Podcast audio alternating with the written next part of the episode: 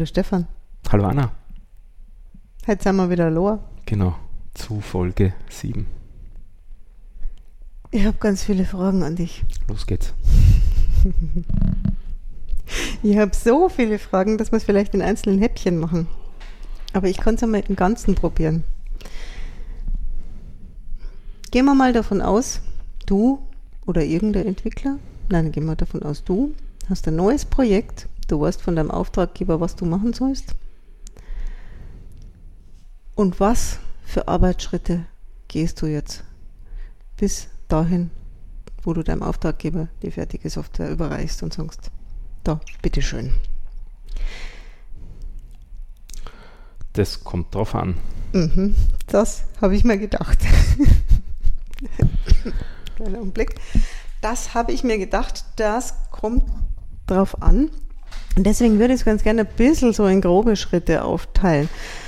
Und zwar, hm, wie soll ich jetzt sagen, wie fange ich denn an? Also früher mal, früher mal gab es so zum Beispiel so Zeitschriften, wo man dann sich die Zeitschrift gekauft hat und dann war da so ein Spiel drin und das war aber nicht auf dem Datenträger, sondern da waren Buchstaben und Zahlen und äh, Zeug in der Zeitschrift abgetippt, äh, abgedruckt und dann hat man sich dieses Zeug in seinen Computer reingetippt und dann äh, hat man zum Beispiel irgendein Kommando geschrieben und mit Glück hat man dann ein laufendes Spiel gehabt. Das ist ja heutzutage nicht mehr so und ich wollte jetzt tatsächlich auf diese kleinen Arbeitsschritte raus, die man so geht, beziehungsweise die man selber nicht mehr gehen braucht, weil eben die einem die Maschine irgendwas abnimmt. Auf das wollte ich jetzt als erstes mal raus.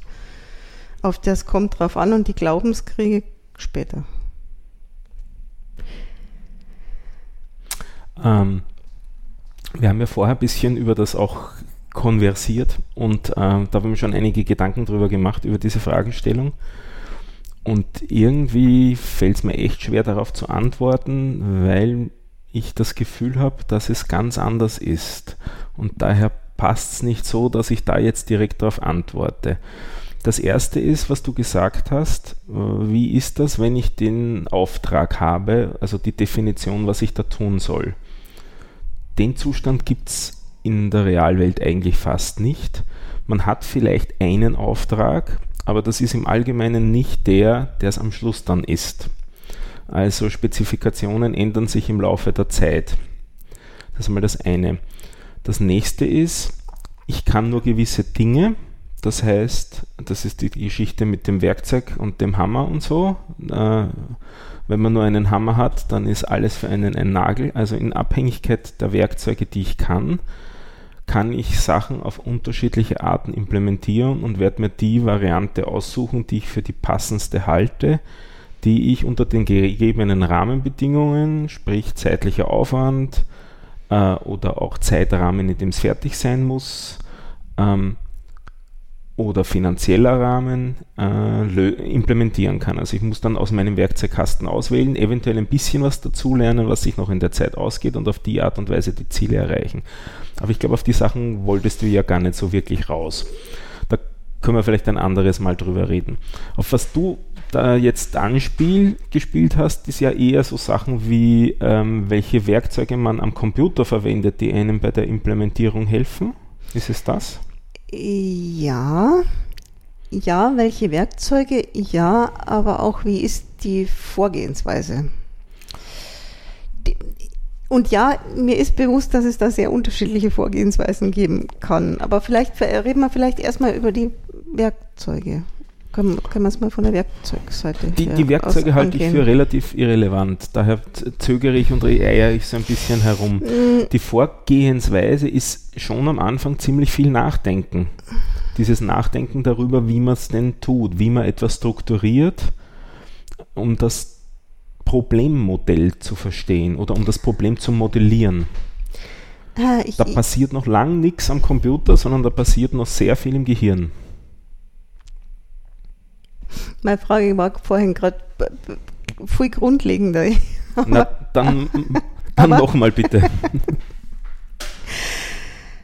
ähm, wie soll ich sagen, als Beispiel jetzt, es gibt ja diese, es gibt ja diese, ich, ich sag's einfach mal Glaubenskriege über welche, welchen Editor verwendet man am besten zum Beispiel. Jetzt ist aber, und, und, und meine, und meine Überlegung oder meine, meine Frage zielt darauf ab, ähm, Da wenn kann du, ich jetzt wenn du irgendwas, wenn, wenn du irgendwas schreibst, ähm, du weißt ja jetzt zum Beispiel, du brauchst den Editor, du nimmst nicht irgendein beliebiges Textverarbeitungsprogramm, weil Aber- du mit irgendeinem beliebigen Textverarbeitungsprogramm, mit sich selber hat man keine Glaubenskriege. na, mehr mit sich selber nicht, aber mit anderen. Die Glaubenskriege hat man dann, wenn es um Teams geht. Du hast aber bisher immer gesagt, was ich mache, wenn ich ein Problem lösen soll und nicht, wenn wir ein Problem lösen sollen. Ich halte es für fundamental unterschiedlich, ob man alleine ein Problem angehen muss oder soll oder in einem Team. Hm, darum da, darum geht es mir aber gerade gar nicht. Mir geht es darum, wenn du anfängst zu arbeiten, du hast was auch immer, du gehst in dein Arbeitszimmer, du setzt dich an deinen Computer, du schaltest ihn ein und dann. Einfach dieses, Wenn es ums Programmieren dann Ja. geht, dann ist es einen Editor aufmachen und schreiben. Und dann ist es wirklich so, dass es auf die Tageslaune ankommt, welchen ich dafür verwende.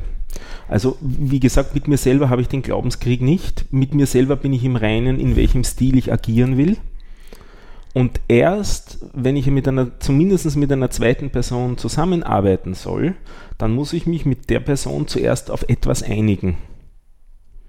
Und das kann bedingen, dass man dann gewisse Werkzeuge verwendet, sich auf gewisse Werkzeuge einigt, weil es sich dann äh, konsistent verhalten soll, das ganze Projekt, wenn man sonst in einen, so einen, äh, auf, auf Wikipedia gibt es diese Edit Wars, der eine edi- editiert einen Artikel in die eine Richtung und die andere editiert in die andere Richtung, dann liest es der eine wieder und denkt sich, na, aber das meins ist richtig, stellt das wieder aufs eine zurück und die andere stellt es wieder aufs andere zurück. Und das kann beim Programmieren genauso passieren. Und das darf aber nicht passieren, weil das erzeugt nur zuerst einmal Aufwand und dann Frustration und Ärger vielleicht auch noch. Und darum ist es wirklich, glaube ich, der, der, der, der Hauptdiscriminator am Anfang ist, wie viele Leute sind im Projekt involviert. okay. Ja, dann, dann, dann sind wir, dann, dann waren wir jetzt von, von gar nicht so weit auseinander in, in unserer Denke gerade. Ähm, dann gehen wir nochmal zurück, wenn du alleine bist. Also wenn Okay. du jetzt alleine bist. Was, Okay. wie, wie ist jetzt dann deine Vorgehensweise? Wirklich so salopp, wie ich es vorher gesagt habe, Editor aufmachen und, mit, und, und losstarten zu programmieren. Das kann sein, dass die Programmiersprache mir oder das Framework mir ein Skelett vorgibt, das ich mir vorher noch auf der Kommandozeile erzeuge, aber dann wird der Editor geöffnet und dann geht's los. Da ist also eigentlich nichts Aufregendes da an zusätzlichen Tools oder Werkzeugen. Ich verwende auch keine IDEs zum Beispiel. Also IDEs sind diese ähm, integrierte Entwicklungsumgebungen, die mehr können als Editoren, also zum Beispiel die, wenn man zu tippen beginnt, einem ganzes äh, Konstrukte vorschlagen. Sowas verwende ich im Allgemeinen nicht, das stört mich eher beim Programmieren. Das ist also eine Sache, die ich mit mir selber ausgemacht habe, dass ich sowas nicht verwende, weil es mich stört. Daher ist es nicht besonders Das spannend an der Ecke Jetzt in jetzt. dem Moment äh, sehr, sehr, sehr schlicht und das Ähm. ist auch, fi- finde ich jetzt vielleicht jetzt, wenn, wenn ich hier nach draußen zu allen den Leuten rede, die Programmieren lernen möchten, ist es ja erstmal erleichternd zu wissen, okay, man muss jetzt keinen großen Aufwand treiben, Absolut. um anzufangen. Absolut. Ich kann ein paar von den Werkzeugen empfehlen, die ich für Anfänger freundlich halte. Ich glaube, Sie haben, haben wir eh schon einmal gesagt. Äh, Ich verwende sehr gerne diesen Sublime Editor. Ich verwende auch ganz gerne den Atom, wobei den halte ich für relativ langsam. Aber wenn man Anfänger ist, macht man tendenziell kleine Projekte und dann ist der Atom auch kein Problem. Ich spiele auch ganz gern mit dem VI herum, das ist aber definitiv kein Anfängerwerkzeug. Also das würde ich einem Anfänger nicht empfehlen, aber zum Beispiel einen Sublime oder so, kein Problem. Wenn man schon irgendwo in irgendeinem Editor Code geschrieben hat, spricht meiner Meinung nach nichts dagegen, äh, in dem Editor weiterzuarbeiten. Und wenn man die Sprache wechselt und Syntax-Highlighting gern hat, dann sollte man halt noch schauen, dass der Editor auch das Syntax-Highlighting für die Sprache, mit der man jetzt arbeiten wird, aufgedreht hat. Oder man muss sich ein Package dazu installieren oder im Worst Case halt wirklich einen Editor wechseln. Aber heutzutage kann man eigentlich bei jedem von diesen Editoren für alle relevanten Sprachen so Syntax-Highlighting-Schemas importieren und dann wird der Code auch wieder schön bunt dargestellt. Gibt es Sprachen und Editoren, die sich besser miteinander verstehen und welche, die sich schlechter verstehen? Das, ist, das geht jetzt wieder in Richtung Glaubenskriege. Okay. Und aus meiner Sicht ist das relativ irrelevant, okay. weil ich eben so nicht diese aufregenden Tools verwende. Das hängt sehr vom Typ ab. Es gibt äh, äh, grundsätzliche No-Gos. Es gi- gibt also gewisse Tools oder Frameworks, die wirklich manche Sachen erzwingen. Dann muss man vielleicht ein Tool verwenden.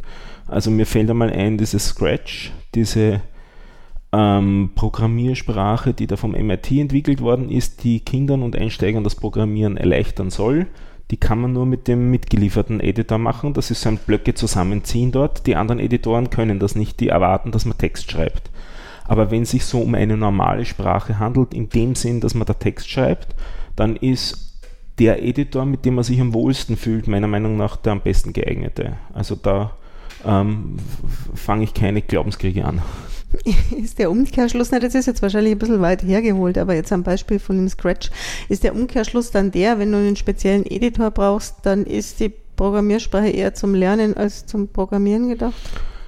Auch nicht unbedingt. Ähm, es gibt so Sachen, so Frameworks zum Beispiel, mit denen man Hardware designt, da braucht man dann auch wieder spezielle äh, Tools, weil man das wieder in einfacher Programmiersprache nicht machen kann. Also es kann schon sein, dass es sinnvoll ist, aber das legt einem dann diese Sprache ohnehin nahe. Also wenn man sich für eine Sprache entschieden hat, gehe ich davon aus, dass man zumindest einmal die Webseite von der Sprache besucht hat und doch auch einiges Grundlegendes an Dokumentation gelesen hat. Und da steht eigentlich am Anfang immer drinnen, wie man das Ding jetzt bei sich installiert. Und dort in der Gegend steht auch drinnen, wenn man einen speziellen Editor oder eine spezielle Umgebung braucht oder andere Bibliotheken vorher braucht, wie man die zu installieren hat, damit man die verwenden kann. Da hat man dann eh im Allgemeinen keine Optionen. Aber so für diese normalen Programmiersprachen, wovon jetzt ausgeht, dass alle, die da zuhören, vielleicht tendenziell Lust haben, in denen zu programmieren, da ist das eigentlich kein Thema. Da nimmt man, was man will. Noch eine Frage zu Editoren und zwar der das LibreOffice mhm. Paket. Mhm.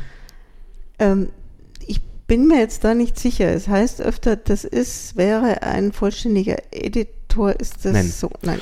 Also LibreOffice ist ein Office-Paket und beinhaltet eine Textverarbeitung.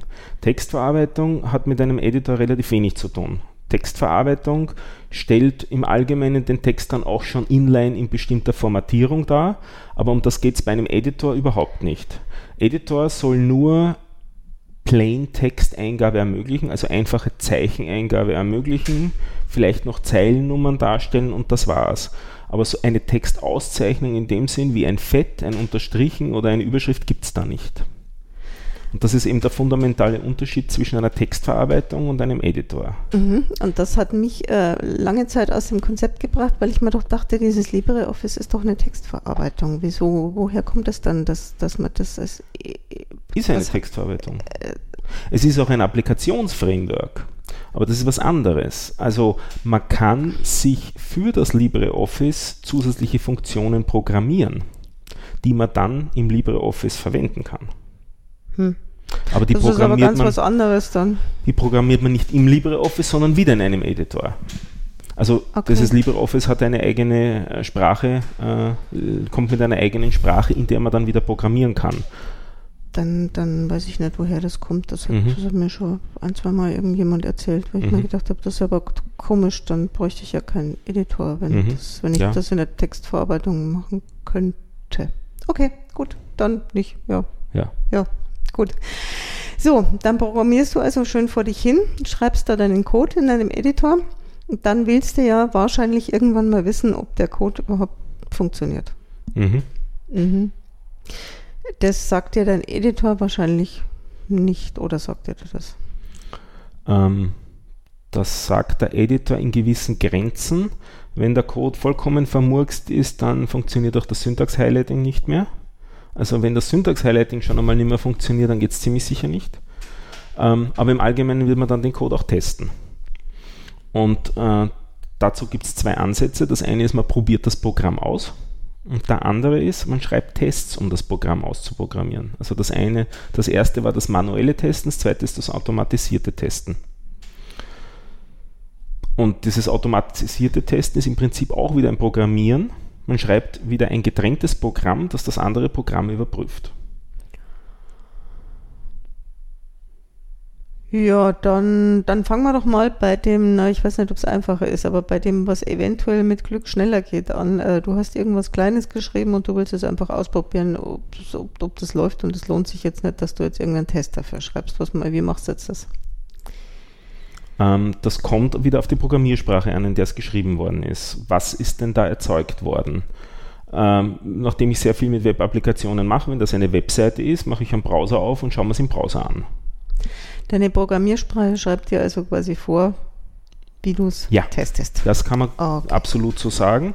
Eine andere, andere Variante wäre, man hat sich eine Desktop-Applikation erzeugt, das was man früher unter einem Programm verstanden hat, das man sich wo installiert hat vielleicht, also ein GUI, ein grafisches User Interface. Dann startet man das Programm, dann sollte dieses GUI aufgehen und dann schaut man sich in dem GUI selber an. Also dann verwendet man nicht den Browser als GUI, um den Code darzustellen, sondern dann ist das, ist das GUI von dem Programm oder mit dem Programm erzeugt worden. So, wenn du jetzt was Größeres geschrieben hast, dann willst du das nicht so auf die Art und Weise nämlich mal antesten, sondern da hast du dir deinen Test Mhm. geschrieben. Mhm. Ähm, wie, wie muss ich mir das vorstellen? Wie, wie schreibt man das? Ein Pro- Äh, Mhm. Ein Programm soll etwas erreichen. Das heißt also, das hat gewisse Ziele, die man da als Specs bezeichnet, also Spezifikationen. Und für jede dieser Spezifikationen schreibt man einen Test. Im Prinzip ein kleines Programm, das diese Spezifikation in Code ausdrückt. Und ähm, dieses Programm lässt man dann ablaufen. Diesen Test lässt man ablaufen. Der lässt im Hintergrund das Programm ablaufen und überprüft dann, ob sich das Programm so verhält, wie die Spezifikation vorgegeben hat. Und das macht man nicht mit einem Test, sondern mit Hunderten oder Tausenden Tests. Und auf die Art und Weise schaut man, ob das Programm sich so verhält, wie man definiert hat. Tja, und wenn sich jetzt nicht so verhält, dann Könnte die Spezifikation falsch sein, ändert man die Spezifikation. Könnte das Programm falsch sein, ändert man das Programm. Und wenn es, wie soll ich sagen, wenn man jetzt einfach nur Syntaxfehler drin hat, Dann läuft das Programm ohnehin nicht. dann läuft das Programm nicht. Wie findet man die? ähm, dann erzeugt der Testaufruf einen Fehler sowie einen scheiternder Test. Also der Test scheitert dann, aber er scheitert mit einer anderen Fehlermeldung. Also das, ähm, wir unterscheiden da zwischen syntaktisch und semantisch falschen Programmen. Also das, was du gesagt hast mit dem Tippfehler, das war ein syntaktisch falsches Programm. Also die Syntax ist nicht in Ordnung, also das Programm scheitert aufgrund eines Tippfehlers, wie du gesagt hast. Ein semantisch falsches Programm wäre eines, das syntaktisch zwar korrekt ist, also es läuft, aber es tut nicht das, was es tun soll. Genau, und ich wollte jetzt darauf raus, dass irgendwo ein Schreibfehler drin ist. Mhm. Ähm, dass, ähm, also ich komm, Dann- weiß aus Erfahrung, dass ich mich sehr gut Dann- irgendwo vertippen kann und den Fehler nicht mehr finde. Dann scheiterst du mit einem Syntaxfehler, der dir im Allgemeinen die Zeilennummer ausgibt und mit einer Fehlermeldung und einen Stacktrace. Ein, unter einem Stacktrace äh, versteht man, also diese Fehlermeldungen werden riesig groß, nicht nur eine Zeile, sondern sehr viele Zeilen.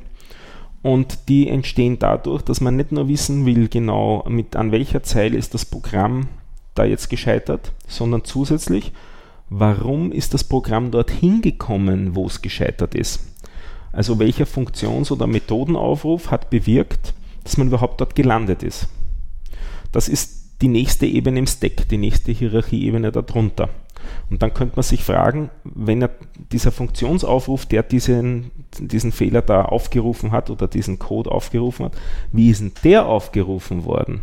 Und so arbeitet man sich Ebene für Ebene runter bis ganz zum Schluss, zum Start vom Programm. Und diese, diese Aufrufkette, bis, bis zu der man da hingekommen ist, das ist der Stack Trace oder der Stack eigentlich, der, Stack, der Aufrufstack und dann diese, diese schriftliche Ausgabe, wie es zu diesem Fehler gekommen ist, wer da alles wen aufgerufen hat, das ist der Stack Trace. Und daher sieht man diese riesen Fehlermeldungen. Und Stack, ähm, Stacks, äh, sind das die verschiedenen Ebenen dann? Die verschiedenen Ebenen sind die Levels im Stack. Also wir Level. haben einen Stack Okay. und ein, jeder Aufruf von einer Funktion durch eine Funktion fügt einen, einen, ein zusätzliches Niveau in diesem Stack hinzu, einen, eine zusätzliche Ebene in diesem Stack hinzu. Aber Stack ist dann quasi das Gesamtdings, Gesamt, äh, Man könnte sagen, der Aufrufkontext vielleicht. okay. Okay. Tja. Okay. Dann sagt einem also, wer, wer, wer sagt, wer sagt dir dann, Die Fehlermeldung. Die sagt Fehlermeldung. mir, Die, dass es ein Problem gibt. die Fehlermeldung sagt, Die Fehlermeldung muss ich dann lesen und interpretieren und verstehen. Und Ja. daraufhin dann den Code ändern. Okay. Mm. Gibt sowas in automatisiert? Also ich gehe jetzt vom Programmieren anfangen aus, vom Programmieren lernen. Also wenn ich jetzt da irgendwie meine Zeilen Code schreibe, dann möchte ich ja, wenn ich gerade lerne, Code zu schreiben, nicht unbedingt auch noch extra einen Test schreiben müssen. Gibt es sowas in fertig?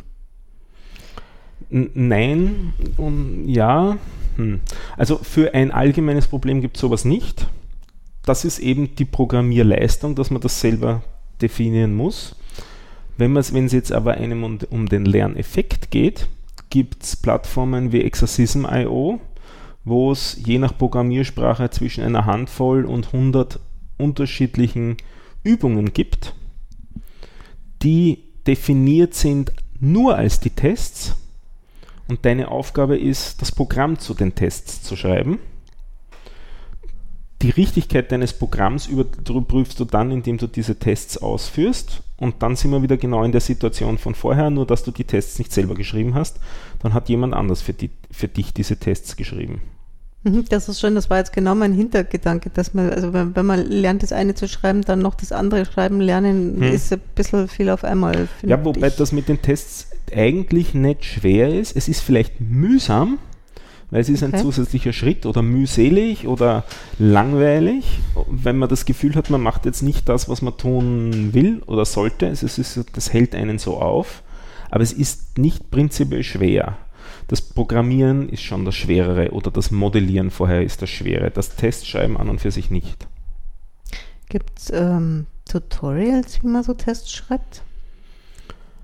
Tutorials. Oder Ähm, gibt es da irgendwelche Konventionen, wie man das macht, wie, wie man da so vorgeht? Wenn man so, solche Tests schreibt, muss man dafür im Großen und Ganzen eigentlich ein Test-Framework verwenden, das auf die Sprache äh, angepasst ist. Meistens in der Sprache sogar geschrieben ist. Manchmal auch in einer anderen Sprache, weil meistens in der Sprache selbst geschrieben ist. Und es gibt dann zu dem Test-Framework eine Dokumentation, die man lesen kann. Ähm, ich glaube, das Ganze klingt auch jetzt irgendwie hochtrabender, als es wirklich ist, weil im Prinzip kann man fast alles auf ein Statement zurückführen. Das ist das Statement der Annahme. Also du nimmst an, dass etwas gilt und dieses, dass etwas gilt, ist eine logische Bedingung. Und damit ist ein Test im Prinzip nur mehr eine Zeile, nämlich nimm an, dass etwas gilt. Also nimm an, dass die Varia äh, Variable a den Wert 3 hat. Nimm an, dass der Benutzer jetzt angemeldet ist. Und wenn das der Fall ist, wenn, diese, Annahme, wenn diese Annahme äh, äh, erfüllt ist, dann ist gut. Wenn nicht, dann nicht. Das ist der, Minimal, das minimale Testframework kann nur überprüfen, ob eine Annahme gültig ist oder nicht. Ja, ich hatte mir das jetzt tatsächlich äh, komplexer vorgestellt. als- Also ich dachte, das wäre einfach mehr. Es gibt dann weitere Hilfefunktionen, so Sachen wie schau nach, ob eine, ein Array, eine Sammlung von Werten einen gewissen Wert beinhaltet. Dann kannst du dafür eine schönere Schreibweise geben. Also so was wie ähm, nimm an, dass im Array äh, A der Wert 7 enthalten ist. Das kann dann eine schönere Sprache, eine schönere Schreibweise sein, als äh, wenn man das in einer logischen Bedingung schreibt, weil es dann wirklich sich quasi wie ein deutscher bzw. englischer Satz, meistens ist das in Englisch geschrieben, dass sich das dann wirklich wie ein englischer Satz liest, dieser Test. Okay. Dann sagt also dein Test, also du bist jetzt irgendwie, du schreibst äh, immer noch deinen Code, du testest zwischendurch, dein Test sagt, ja wunderbar, passt alles. Ähm, wie geht's dann weiter? Schreibst du so vor dich hin und irgendwann hast du ein fertiges Produkt? Also ich meine, das wäre wahrscheinlich zu schön, um wahr zu sein, wenn in du einfach in so gewissem Sinn ist das schon ist so. schon- Ähm, das klingt jetzt in, in gewissem Sinn wieder einfacher, als es ist, weil wir den, den Modellierungsschritt weggelassen haben. Wir haben eben vorher äh, nicht darüber geredet, was alles zu bedenken ist vorher und dadurch ist es die Modellierung erledigt. Wir wissen, was wir zu tun haben und wenn wir wissen, was wir zu tun haben, dann können wir es auch einfach tun. Dann gehen wir das jetzt nochmal kurz durch, diesen Idealfall. Wir wissen, was wir zu tun so, dann bist du jetzt fertig und dann hast du deinen, deinen Code, der ist aber immer noch in deinem Editor auf deinem Rechner und der will ja irgendwo Nein, anders ist hin. Nein, ist er nicht. In dem Moment, wo ich auf Speichern drücke im Editor, ist er auf der Festplatte auch und im Dateisystem damit. Ähm, wo er dann hin soll, endgültig, ist wieder nur eine Frage, was der Auftraggeber damit machen will. Also im Prinzip kann ich den auf einen USB-Stick äh, geben, ihm in die Hand drücken und wenn er was mit einem USB-Stick anfangen kann, dann kann er damit weiter agieren. Also Mhm, da sind wir jetzt genau an dem Punkt, wo es früher in den Computerzeitschriften diese Sachen zum Abtippen Genau. gab. Genau. Ähm, das ist jetzt eher, wie soll ich sagen, die eher umständlichere Variante für den Kunden. Was macht man normalerweise damit? Ist das, ist das Absprache, was Das- man mit seinem das Code ist- anstellt? Es ist, ja, absolut. Es ist die Frage, was ist denn der Auftrag? Ist der Auftrag, ein Programm zu schreiben oder ist der Auftrag, am Schluss ein Service zu betreiben? Das ist ein fundamentaler Unterschied. Wenn, der, wenn es ein Service zu betreiben gilt, dann geht es darum, Infrastruktur aufzutreiben, auf dieser Infrastruktur den Code zu installieren und anschließend zu betreuen. Man spricht da vom Service Lifecycle dann, also bis hin zu Backup, Wartung, Update und was da alles sonst noch einspielt. Das sind aber wesentliche weitere Schritte, die über Entwick Entwicklung im Allgemeinen hinausgehen oder übers Programmieren hinausgehen und die von einem Programmierer üblicherweise nicht verlangt werden. Dafür hat man ein Operations-Team in einer größeren Firma. Okay, das ist dann tatsächlich so, so der, in dem Moment, wo dann der, die, der, das Programm lauffähig ist, ist üblicherweise deine Aufgabe als Programmierer abgeschlossen. In dem Moment, wo, sie wo die Arbeit abgenommen worden ist, ist, die Auftra ist die, Okay. die, der Auftrag abgeschlossen. Genau. Dann erfolgt auch die Zahlung. Also heißt, man hat einen Abgabetermin und bei diesem Abgabetermin macht der Kunde seine Tests, probiert die Sachen aus, ob es so verhält, wie es sich verhalten soll. Schaut man im Allgemeinen auch an, ob es entsprechend, entsprechend der Spezifikation vom Anfang ist. Hat dann diese Abgabe eben, dann kann es sein, dass eine Nachbesserung verlangt wird oder s- dass sich doch die Spezifikation wieder ändert und man einen weiteren Zyklus macht und dann, na, wir wollen das doch anders haben als ursprünglich, dann geht die Sache sozusagen wieder von vorne los. Bis hin zu äh, Neuverhandlung von, von den Kosten, vom Zeitrahmen und so weiter. Also es kann wirklich eine weitere Iteration geben. Oder es wird abgenommen und dann ist es sozusagen in der Hand des Kunden, was er mit der Software macht. Okay. Ist das, wie ist denn das üblich? Wie gibst du das dann üblicherweise ab? Ähm, das kann ein Repo sein, also ein Git-Repo auf GitHub, das kann eine E-Mail sein, wo man schickt, das kann sein, dass man es per FTP wohin schiebt in ein Verzeichnis, E-Mail, ist alles. Relativ schlicht und unspektakulär, wenn es einmal fertig ist. Ja. So, dann zum Anfang. Wie kommt es so weit, dass du weißt, was du schreiben musst? Na, Im Allgemeinen fängt es mit einer I- Idee an, die ein Kunde hat und diese Idee formuliert er meistens in wenigen einfach klingenden Sätzen. Und dann geht es darum, den Weg zu schaffen von diesen einfachen paar Sätzen zu einer äh, Spezifikation, die weitreichend genug ist, dass die Implementierung annähernd eindeutig ist. Okay, das kann jetzt wahrscheinlich, je nachdem, mit wem du da sprichst und wie groß das Projekt ist, kann das wahrscheinlich einen längeren Zeitraum umfassen, oder? Absolut. Und auch die Frage, in welcher Form man das macht. Ist das, bleibt das informell? Spricht man drüber? Wird das ein schriftlicher Vertrag? Wird das ein Pflichtenheft? Wird das äh, ein, ein Requirements-Document mit Hunderten oder Tausenden Spezifikationsschritten? Also das, das, ist, da ist das ganze Spektrum drin. Hui. Kannst du mir irgendein Beispiel erzählen, so für, ich, ich weiß nicht, oder gibt es irgendwas, was häufiger passiert und was weniger häufig passiert? So? Also was sinnvoll ist, dass man ein Prozessdiagramm zeichnet, also dass man auch ein Diag zumindest ein Diagramm des Prozesses, der durch die Software abgebildet werden soll, zeichnet. Und anschließend noch die Sachen, die aus dem Diagramm nicht ersichtlich sind, noch in Text formuliert. Das ist einmal so das Minimum, würde ich sagen, diese zwei Sachen. Also ein Diagramm und ein erläuterndes Dokument, das die Sachen, die im Diagramm nicht klar sind, noch, noch an, äh, genauer spezifiziert. Ähm, der nächste Schritt ist dann relativ bald ein Pflichtenheft. Das kann äh, hingehen bis zu rechtlichen Vereinbarungen, der Haftung, solche Geschichten. Und das kann, können dann Dokumente von einer Handvoll Seiten bis zu 100, 200 Seiten sein, je nach Größe des ähm, Projekts, je nach äh, Kritikalität des Projekts, also was ist an, an wirtschaftlichem Risiko verbunden oder ist gar ein, ein physisches Risiko noch verbunden, kann wer zu Schaden kommen, wenn mit der Software was nicht funktioniert. Das hängt dann schwer davon ab, was da, dadurch notwendig ist. Jetzt bist aber du Softwareentwickler und kein Jurist. Wie machst denn du das? Ähm, indem man sich teilweise juristisch bildet und indem man einen Jurist äh, tendenziell zu Rate zieht oder sich Musterdokumente runterlädt. Ähm, also man, wenn man selbstständig ist und alleine tätig ist in dem Bereich, muss man sich halt auch in dem Bereich ähm, so weit auskennen, dass man ähm,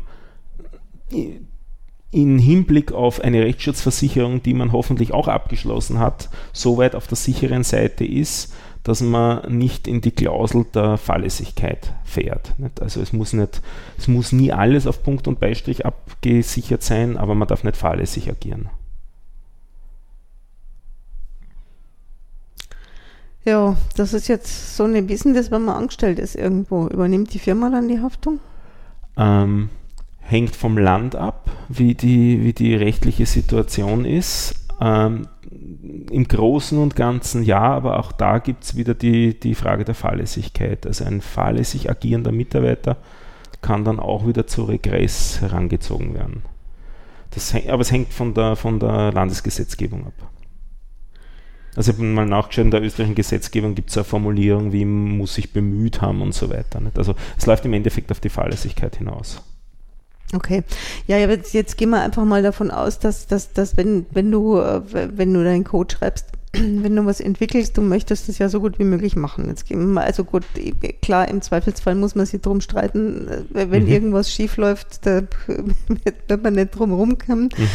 Aber ähm, dann ist das ja eigentlich nicht so schlimm, wenn man mal einen Fehler macht das kommt eben darauf an, wie sich der Fehler wieder auswirkt. Wenn sich der Fehler so auswirkt ähm, oder wenn das der, der, einzelne Fehler ist meistens nicht das Problem, den, den bessert man aus. Äh, das Problem ist, wenn das Design fundamentale Schwächen hat. Also ich habe auch in Projekten oder in Firmen gearbeitet, wo äh, Soft- und Hardware-Projekte implementiert worden sind im, ähm, in, in einem Auftragslevel von, ich glaube, eineinhalb Millionen Euro waren das damals das hat, hätte Prozesseffizienzsteigerungen bewirken sollen in gewissen Größenordnungen und hat am Schluss bewirkt, dass die Firma in der Prozess, äh, in dem Prozess etwa um einen Faktor 2 langsamer geworden ist, als er vorher war.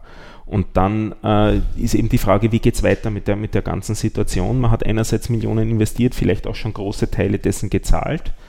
Und wie rettet man dann das, Pro, äh, das Projekt? Also da geht es dann doch durchaus um, um Krisenmanagement und um zumindest einmal die Androhung von, ähm, von rechtlichen Schritten.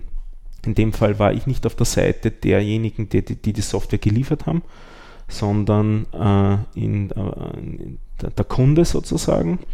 Wir haben es aber dann im Endeffekt so gelöst, dass wir als Kunde große Teile der Software, die wir geliefert bekommen haben, neu geschrieben haben was in dem Projekt so einen zusätzlichen Aufwand von etwa einer halben Million an Personalkosten resultiert hat, um die ursprünglich äh, veranschlagten Einsparungspotenziale aus dieser Automatisierung des Prozesses zu erreichen. Also damit ist das Projekt von, glaube ich, von eineinhalb Millionen auf zwei Millionen gewachsen. Also man hat damit sozusagen äh, 25, na, Drittel mehr Kosten gehabt, Drittel zusätzliche Kosten gehabt, um den, das äh, Projektziel er, zu erreichen. Und sowas ist in vielen Softwareprojekten noch immer ein Erfolg. Interessanterweise hat sogar der Lieferant ursprünglich als Erfolg gewertet. Wir in der Firma haben das allerdings nicht so gesehen als Kunde. Weil gemäß Vertrag wurde alles erreicht, was im Vertrag gestanden ist. Nicht? Also das, da hängt es dann immer sehr von den Formulierungen ab und eben welche Einstellungen und welche man, Verantwortung man gegenüber dem Kunden sieht, gegenüber der Software, die man geschrieben hat, sieht und ähm, wie die Erwartungshaltungen sind auf beiden Seiten.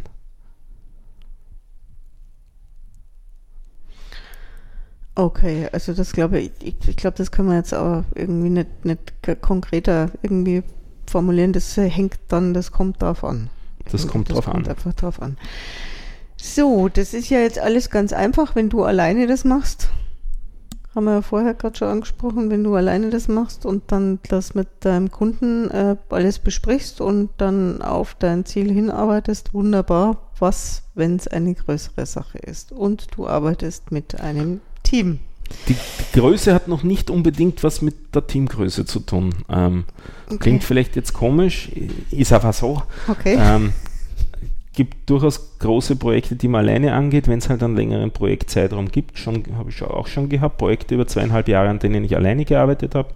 Und umgekehrt Projekte, wo wir in größeren Gruppen gearbeitet haben und das war im Endeffekt ein Tag pro Person äh, in diesem Projekt, die da dran gearbeitet haben.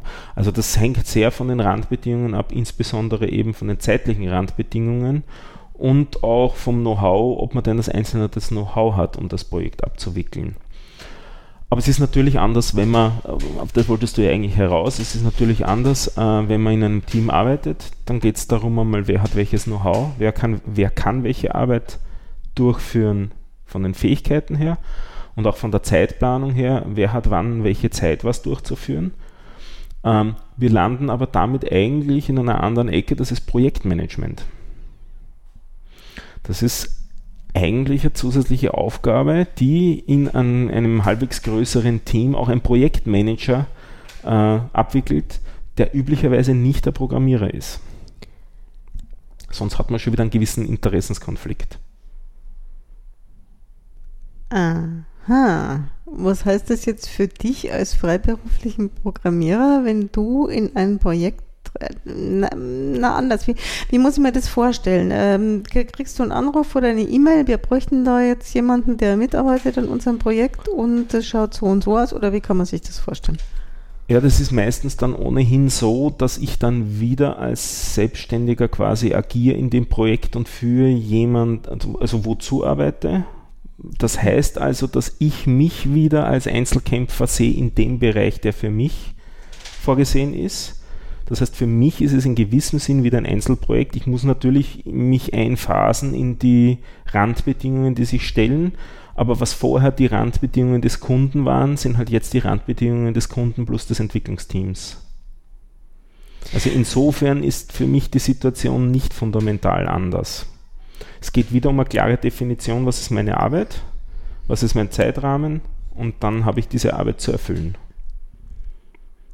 Wenn aber jetzt, also hatte ich mir jetzt eher schwieriger vorgestellt, aber wenn du dazu arbeitest, dann okay, dann sind dir die Rahmenbedingungen in gewissem Sinne vorgegeben, dann ist es aber hoffentlich äh, ja oder du musst es aushandeln oder ausloten während der Arbeit dann. Okay.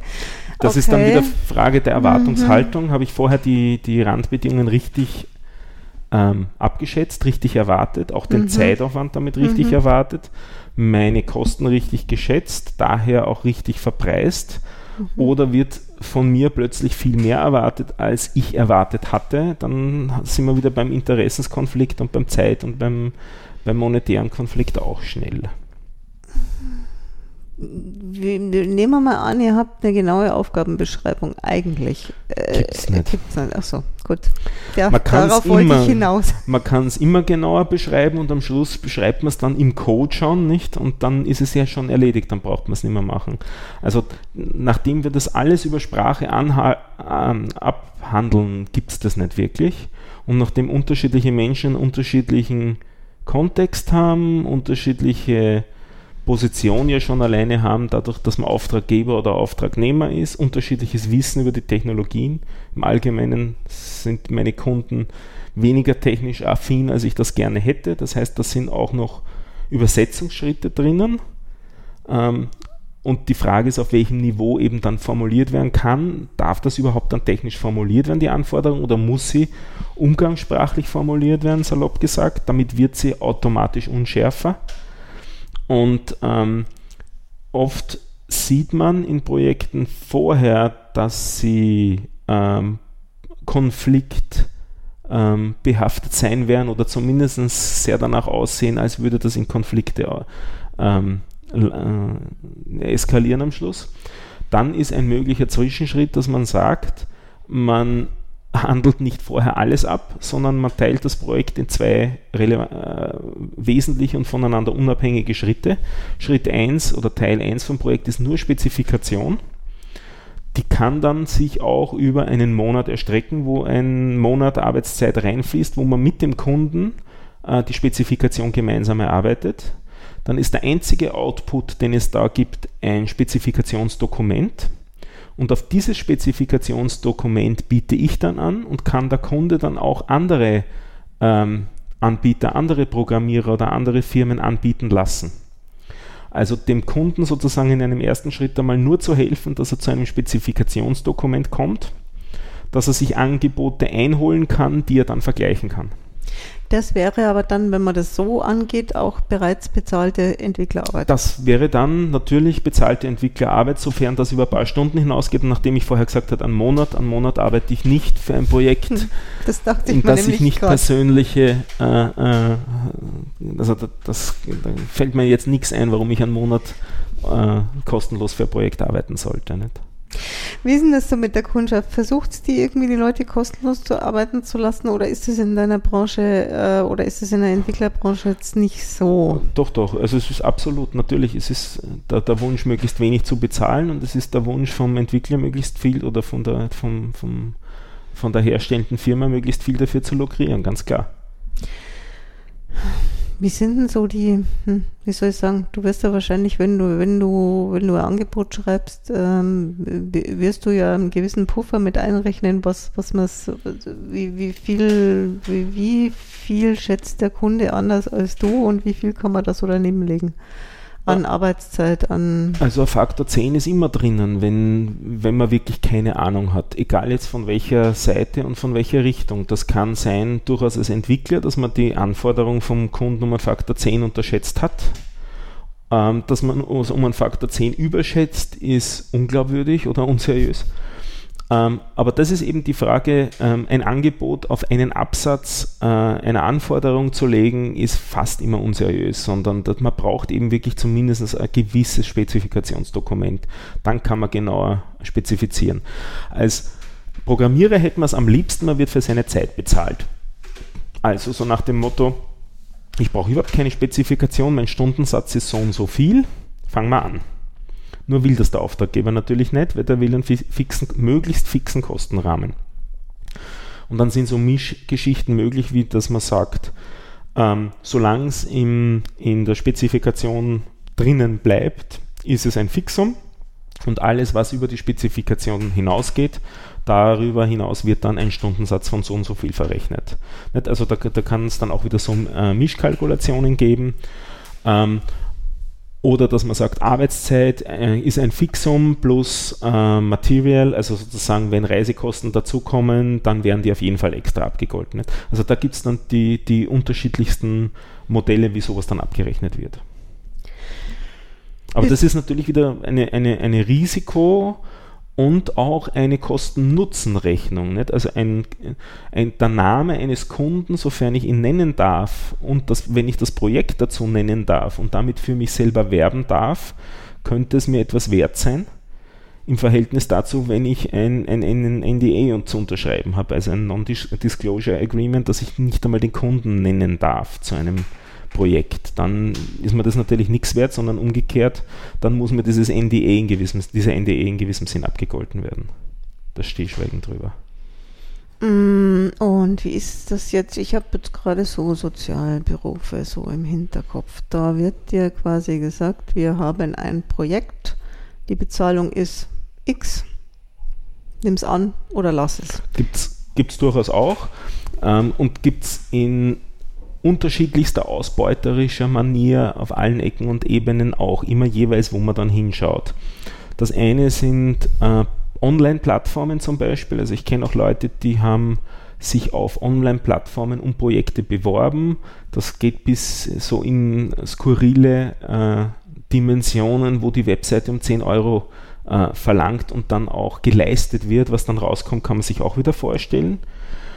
Äh, es gibt auch die, die Drohungen dann teilweise im Projekt, naja, wenn das nicht so funktioniert, dann müssen wir das nach Indien outsourcen, weil da kriegen wir dann den Entwickler um äh, das pro Woche, was du pro Stunde verlangst. Also auch solche Geschichten gibt es dann. Da gibt es dann umgekehrt wieder die Witze von den Entwicklern in die Gegenrichtung. Na, dann nehmt es doch 100 Inder, dann schafft es auch in einem Tag.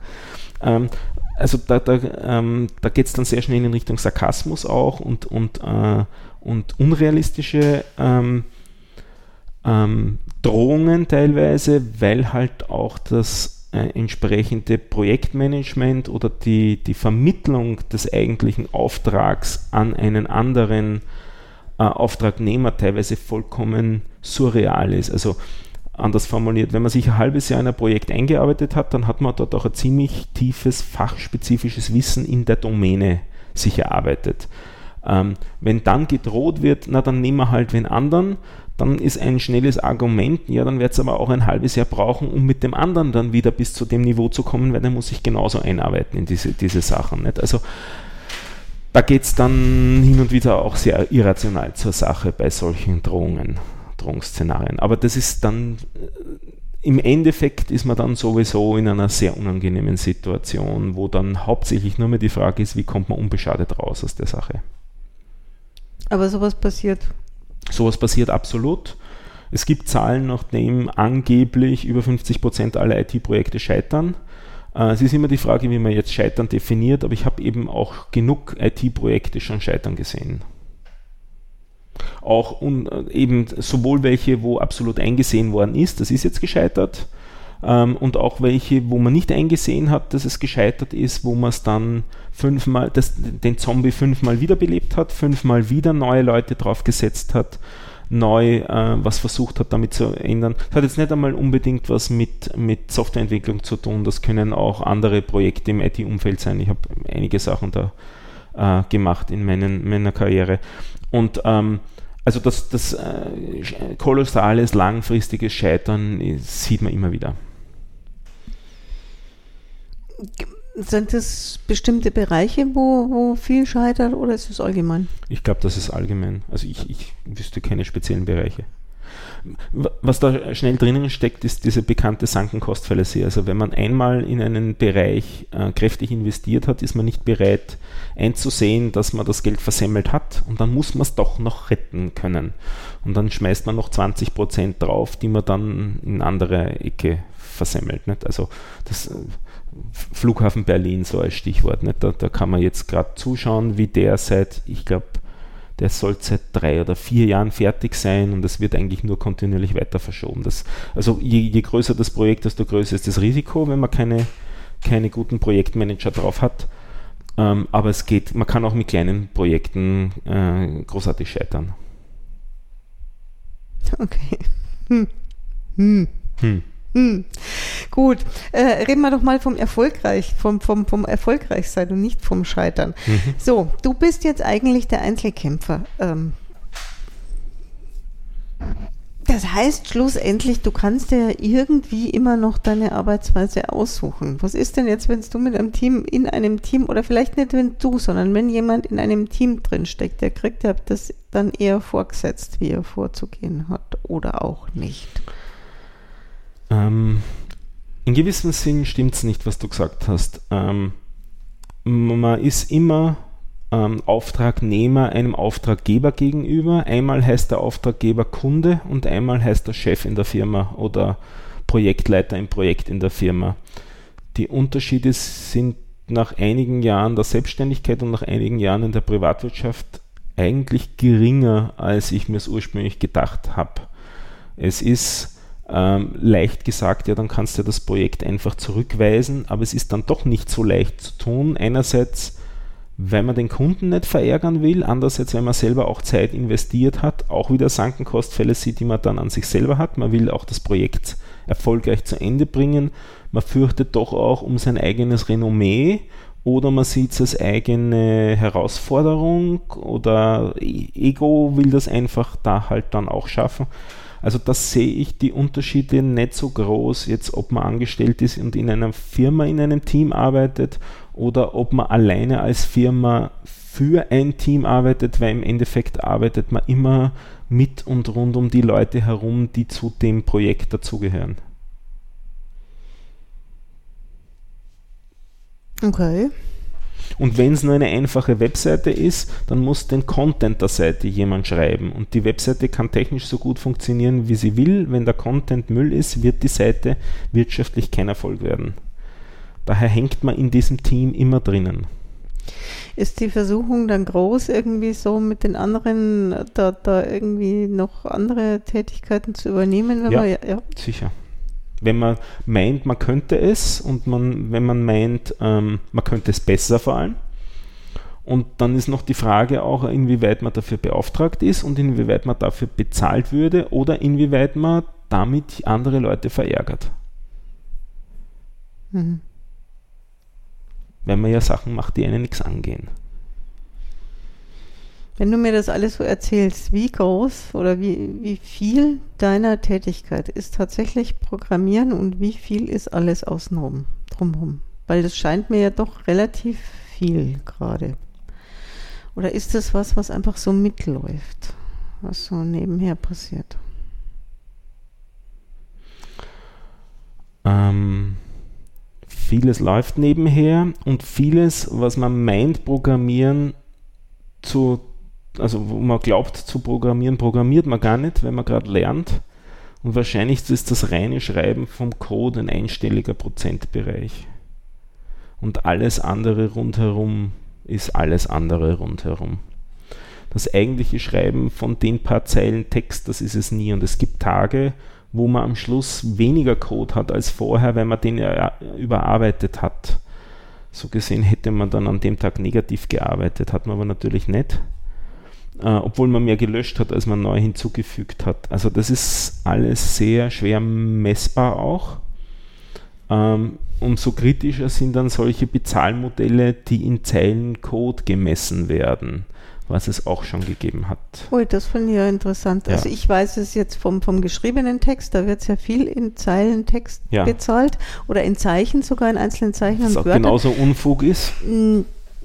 Ja, außer es wird gut bezahlt, das Wort. Also da musste halt dann in, in die, oder ich, ich, ich, hatte, ich hatte dann auch so, so, so Vereinbarungen, so, so Verträge, wo halt dann die Anzahl Zeichen bezahlt wurde und dann, wenn, wenn die insgesamt gut ist, dann hast du natürlich deine, deine drumrum, deine Schnell Arbeit. noch ein paar noch Füllwörter, damit. Nein, nee, nee, das nicht, aber, aber wenn jetzt quasi, wenn quasi der Text gut bezahlt wird, ja, aber das mit den Füllwörtern, das passiert tatsächlich dann, ja, ja, ja natürlich. Äh, aber wenn, wenn du das natürlich, wenn der Text insgesamt dann gut bezahlt ist, dann sagst du, okay, dann nehme ich jetzt hier die fünf Mails auch noch in Kauf und dass ich ja. jetzt irgendwie am Abend noch schnell was mache. Okay. Ja. Ähm, ja, aber das kommt mir jetzt total bekannt vor. Also das ist, was du gerade so erzählst. Ähm, was mich jetzt gerade noch interessieren würde, wenn du mit mehreren Leuten zusammenarbeitest, wie eng sind da deine Vorgaben? Also, dass man sich auf eine Programmiersprache einigt, wenn man an einem Projekt arbeitet, okay, aber dann. Auch nicht unbedingt. Nicht es kann sein, dass man sich auf Schnittstellen einigt. Okay, gut. Weil man in unterschiedlichen Bereichen des Projekts arbeitet. Der eine macht die Steuerung der Hardware in der Sprache, die die Hardware braucht. Der zweite macht die, die, die Implementierung im Enterprise Resource Planning und muss daher die Sprache von dem System können. Der dritte schreibt die Webseite dafür, dass das Zeug dann verkauft wird und der vierte programmiert, ich weiß nicht, die Funkgeräte, mit denen die Kommunikation okay. der Leute da untereinander. Also das ist auch gar nicht gesagt. Und ähm, es hängt alles wieder sehr vom Einzelfall ab. Okay. Also es ist doch, das ist, äh, ja, so wie du am Anfang gesagt hast, es kommt darauf an. Ja, ja. Hm, wie sehr. Und das ist, ich meine, vielleicht um, um, um einige Sachen zu relativieren, warum das so sel seltsam ist. Das Programmieren gibt es in kommerziellem Rahmen vielleicht jetzt Größenordnung 50 Jahre. Das heißt, da gibt es noch keine Best Practices von 2000 Jahren wie beim Ackerbau. Und auch der hat sich in den letzten 50 Jahren durch GPS-gesteuerte Traktoren ziemlich geändert. Also vieles gibt es da einfach wirklich noch nicht. Viele Sachen werden erarbeitet. Es werden auch unterschiedliche Entwicklungs- äh, ähm, Modelle da äh, erarbeitet, wie zum Beispiel Pair Programming oder was da gegeben hat, Extreme Programming, was jetzt eher Agile heißt. Also es gibt so alle möglichen Methodologien, nach denen man da dann vorgeht. Und das passiert auch implizit. Ich wollte jetzt nur halt auch bei dem ganzen Gespräch weniger auf irgendwelchen Standards oder Ideen dahinter herumreiten, sondern eher versuchen, hands-on das zu antworten, wie sich es dann äh, im, im Endeffekt darstellt. Vielleicht ist jetzt der Zeitpunkt gekommen, wo ich dir erzähle, warum ich auf dieses Thema komme. Mhm. Weil, weil ich habe schon sehr oft gehört, wenn ich irgendeine Frage hatte, die irgendwas mit, mm, ich sage jetzt gar nicht mal mit Programmieren zu tun hatte, sondern mit IT, dann habe ich ganz oft eine Antwort gekriegt, dann machst du und dann dieses und jenes und so und dann funktioniert es. Also so ein konkreter, so, ein, so, so eine, mm, wie, soll ich sagen, so, so eine, also das es wird, mir, es wird mir von Leuten sehr oft ein, ein allheiliger Weg der Lösung erklärt. Und Wenn ich habe dann schon sehr oft gemerkt, dass das, was mir von jemandem als der eine einzige richtige Weg erklärt wird oder gesagt wird, dass das nur eine von vielen Möglichkeiten ist, mhm. aber die Lieblingslösung von demjenigen genau. eine. Ja. Genau. Man, es gibt auch den Spruch, der Hauptunterschied zwischen einem erfahrenen Entwickler und einem unerfahrenen ist, dass der Erfahrene schon alle Möglichkeiten ausgeschlossen hat, die nicht funktionieren. Daher wird sein Portfolio wesentlich geringer und daher tut er sich leichter, mit einer Lösung zu kommen weil er sich sehr viel sicherer ist, dass die sieben anderen Lösungen, die er vielleicht noch im Kopf so grob überschlagen hat, alle nicht funktioniert haben aus Erfahrung. Während der Unerfahrene vielleicht dir schnell mit sieben Lösungen kommt, von denen er noch keine wirklich ausprobiert hat. Dass die eine zum Ziel führt, muss nicht sein, aber hat eine ganz gute Wahrscheinlichkeit, weil der hat halt seine 20, 30, 40 Jahre Erfahrung in der Ecke es heißt aber auch nicht, dass nicht die eine von den sieben, die der Unerfahrene gesagt hat, funktioniert, weil er es erraten hat, sozusagen. Nee, ist es dann auch schon passiert, dass die eine mögliche Lösung von dem Erfahrenen nicht funktioniert hat, weil er versucht hat, in meiner Denke zu denken und mir eine Lösung gesagt hat, von der er dachte, dass es passt zu meiner ja. Denke und dann ja. hat es nicht, nicht funktioniert. Ja, ja, klar. Genau. Ähm, ja, genau. Und deswegen fand ich das jetzt einfach, oder hätte es mich interessiert, gibt es Gesamtkonzepte, wo man sich danach richten kann oder eben nicht? Und, und wie sich herausstellt, ist einfach die ganze IT, nehme ich mir an, einfach noch zu jung, als dass es, es irgendwas gibt. Es, es gibt schon Konzepte, nur sie funktionieren halt alle miteinander nicht immer und nicht, also sie funktionieren im, im Best Case alle miteinander und im Worst Case alle miteinander nicht. Also es gibt schon Best Practices, es gibt ähm, Gerade so im, im, im Betrieb von Sachen gibt es so Sachen wie COBIT und ITIL, also so Standards, nach denen man sich verhalten soll. Da gibt es dann ganze Bücher dazu, die man um teures Geld kaufen kann, wo dann so Reglements beschrieben sind, wie man dazu kommt, dass Sachen automatisiert ablaufen. Beim Programmieren gibt es so Sachen eben wie äh, agile Softwareentwicklung, die das, das, dieses, das alte Modell, das war das Wasserfallmodell, also das war das eher, was ich vorher beschrieben habe mit diesem Zyklus, man tut was, dann schaut man, ob es passt und wenn es nicht passt, dann fängt man sozusagen wieder von vorn an. Das war der Wasserfall, also wieder rauf und einmal geht es noch. Während dieses Agile ist, dass man ich verkürze hier jetzt, dass man äh, sehr oft und sehr schnell mit dem Kunden interagiert, um am Weg möglichst schnell rauszufinden, wann man am falschen Weg ist, um schnell noch den richtigen Weg, einzuschlagen. Was sehr schnell zur Änderung der Spezifikation führt, was sehr schnell wieder zur, zu Streitigkeiten führt. Also die Probleme gibt es immer, nur gibt es dann vielleicht früher und öfter und vielleicht kleiner. Nicht? Aber die Probleme gibt es natürlich, weil die liegen in der Kommunikation zwischen Auftraggeber oder im Disconnect der, der Kommunikation zwischen Auftraggeber und Auftragnehmer immer da.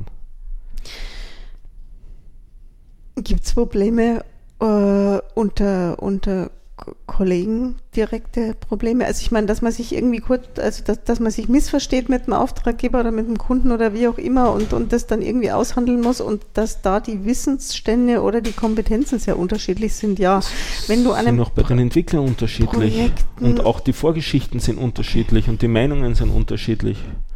Und dann kann man sich versuchen, auf Standards zu einigen, also so, sowas wie einen Style Guide schreiben oder sich auf Sachen auch einigen, indem man sie niederschreibt das kann durchaus sinnvoll sein. äh, ist aber natürlich trotzdem nicht garantiert, dass sich da die anderen dann dran halten oder trotzdem wieder, da gibt es so dieses, den, den Ausdruck des Cowboy-Coders, der einfach vor sich hin programmiert, egal was rund um ihn passiert äh, und damit alle anderen Leute im Projekt eigentlich nur frustriert, weil die immer sozusagen hinter ihm wieder aufräumen müssen.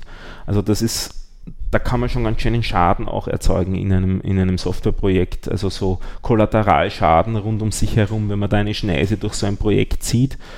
Da kann man als einzelner Entwickler sicher zehn andere Entwickler beschäftigen, die hinter einem aufräumen müssen die ganze Zeit. Und trotzdem schaut man dem Auftraggeber gegenüber gut rein, weil die eigenen Sachen dann immer schnell funktionieren, aber man beschädigt immer die Arbeit der anderen dabei, weil man auf die keine Rücksicht nimmt. Also da geht es sehr viel auch um so um Rücksichtnahme und, und eben Zusammenarbeit. Du hast mal in der früheren Folge gesagt, dass es auch verschiedene Programmierstile gibt. Können die sich aneinander reiben? Hm. Ja, okay. Auch wieder so. Auch so. Ähm, Stil ist aber ja was sehr Individuelles. Ja. Wie ändert man den oder geht das nicht? Muss man dann an, mit anderen Leuten zusammenarbeiten? Man kann sich versuchen zu einigen und dieses Einigen ist dann auch wieder Diskussion, also entweder Dokumentation oder in weiter Folge Diskussion. Das sitzt man dann gemeinsam vor Code und diskutiert darüber, ob man ihn ändern soll oder nicht ändern soll oder wie man in der Zukunft weitermacht. Also da ist dann eben auch sehr viel Diskussion wieder zwischen den Entwicklern notwendig, die man dann nach außen nicht sieht in Codezeilen, die aber in Zeit, man in Zeit die aufgewendet wird und die sehr schwer zu vermitteln ist einem Auftrag gegen, Auftragnehmer, ähm, Geber gegenüber, weil der natürlich sagt, na, sie müssen sich schon einig sein, was sie da tun, nicht? Sie treten ja mir gegenüber als eine Firma auf, also werden sie doch hoffentlich wissen, wie sie das zu tun haben. Ähm, dass das aber vielleicht auch dadurch resultiert, dass das eben ein, ein fremdes Modell ist, in dem die alle noch nicht gearbeitet haben und sich erst einmal aneinander äh, ausrichten müssen oder in dem die vielleicht wirklich erst zusammengewürfelt worden sind, da denkt keiner drüber nach nicht? oder das will keiner zahlen, sagen wir so. Wie schwer ist es denn einem Auftraggeber klarzumachen, was Programmieren ist? Oder wie oft ist die Erwartungshaltung äh, so, dass, dass der sagt, er möchte ein Programm und sich aber überhaupt nicht vorstellen kann, was du da machst, damit das Programm rauskommt. Das kommt, kommt, kommt schon gut vor und kommt schon oft vor. Und darum, also ich versuche natürlich tendenziell äh, möglichst technikaffine Auftraggeber zu finden, weil es denen einfacher zu vermitteln ist, wo Problematik ist, wo einfache Sachen sind man kann viele Sachen dann auch erklären, man kann Sachen über Wochen erklären und mehrfach erklären und nach mehrfachem Erklären feststellen, dass genau nichts angekommen ist. Das habe ich auch schon gehabt. Nicht? Also das ist einfach wirklich wieder nur Kommunikation zwischen Programmierer und, und Auftraggeber und mit den, mit den üblichen Problemen der, der, der, Kommunikation zwischen einem Fachexperten und einem Nicht-Experten auf einem Gebiet. Also was man ja auch kennt, also ähm, falls sich da jetzt manche Leute ähm, verwundert äh, an den Kopf greifen und denken, da, da kann ja gar nichts funktionieren, ähm, braucht nur drüber nachdenken, das hat glaube ich fast jeder äh, schon einmal gehabt, wie es ist, wenn man mit Handwerkern äh, arbeitet, wenn man sich die ins Haus holt, da passieren auch überraschende Dinge. Ähm, aber auch schon so einfache Sachen, wie wenn man in ein Lokal essen geht, auf der Speisekarte steht was drauf und dann kriegt man was ganz anderes, als man eigentlich erwartet hat, weil der Koch das halt anders interpretiert hat.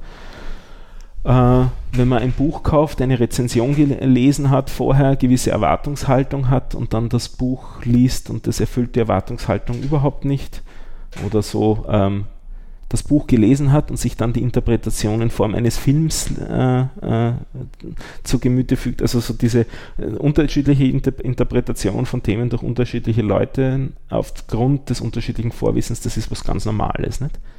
Und daher ist es dann immer halt ein, ein sich zusammenraufen. Passiert dir das, äh, passiert das dir oder, oder erfahrenen Entwicklern auch, hm, dass jemand, der keine Erfahrung hat, meint, dir sagen zu können, wie du zu entwickeln ja, hast? Ja, ist immer. Okay, ja, gut. Klar. Weil das ist ja nur, und dann kommt ein Satz und dann kommt als Gegensatz ja, aber und da haben sie noch das und das und das. Also das passiert mir dann auch relativ oft. Ich denke mal relativ äh, oft und bin oft überrascht, dass Leute ihren eigenen, ihren eigenen Geschäftsprozess in dem Moment nicht, unter, nicht vollständig unter Kontrolle haben und nicht im Kopf haben. Dass ich ihnen sage, also sie, sie schlagen mir vor, Änderung in dem und dem Verhalten so und so. Und ich sage dann relativ schnell, aufgrund dessen, dass ich eben den Code geschrieben habe und daher halbwegs den Geschäftsprozess im Kopf haben muss, um ein bisschen einen Überblick zu haben, fünf Ausnahmefälle, warum das nicht funktioniert. Ah ja, stimmt, aber das sind ja nur 5% der Fälle. Das stimmt, das sind nur 5% der Fälle, aber auch in den 5% der Fällen muss das Programm funktionieren.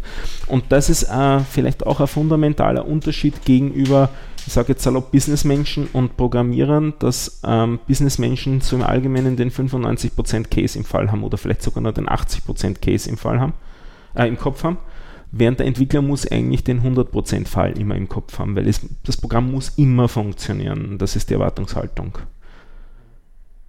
Und daher, ist, daher kommt man oft nicht wirklich zusammen, weil es eben die, die Änderung nicht so einfach ist, weil eben wirklich wieder alle Fälle funktionieren müssen.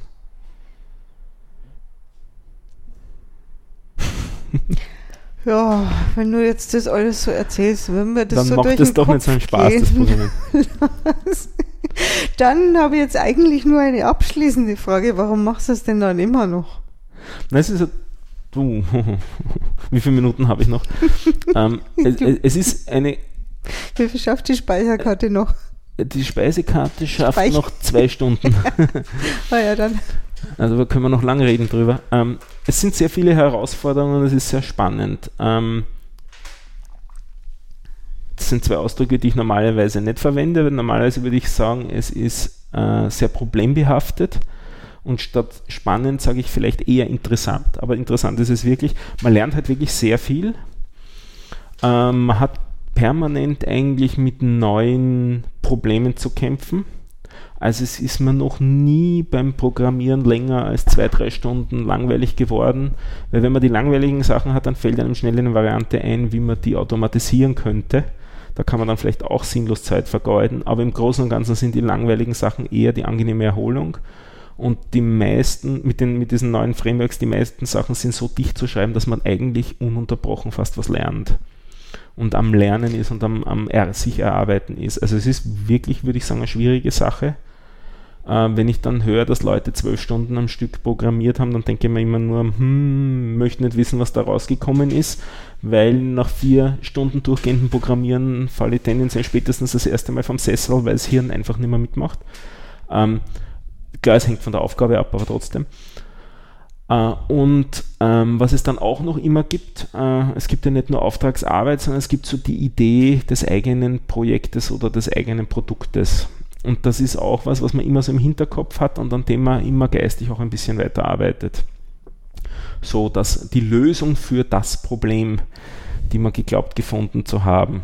Und äh, das lässt einen auch an den anderen Projekten arbeiten, wenn man noch Zeit findet, an dem eigenen Projekt oder an dem eigenen Produkt zumindest geistig weiterzuarbeiten, wenn schon nicht im eigentlichen Programmieren. Also ich kenne viele Leute, die versuchen, weg von der Auftragsarbeit hin zum Produkt zu gehen.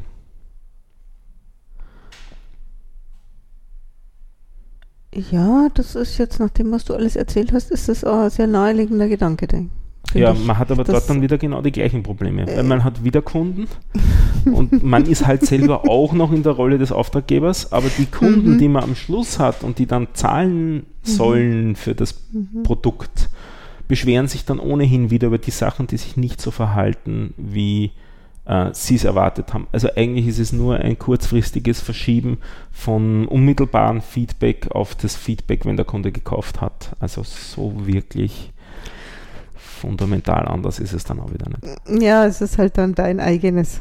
Es, aber es ist dein eigenes und daher kann man wieder herrlich Zeit drin versenken und rechnet vielleicht auch nicht so genau dann den, den Aufwand, den man da investiert hat und sitzt dann doch wieder stundenlang äh, sinnlos und wurstelt dran weiter.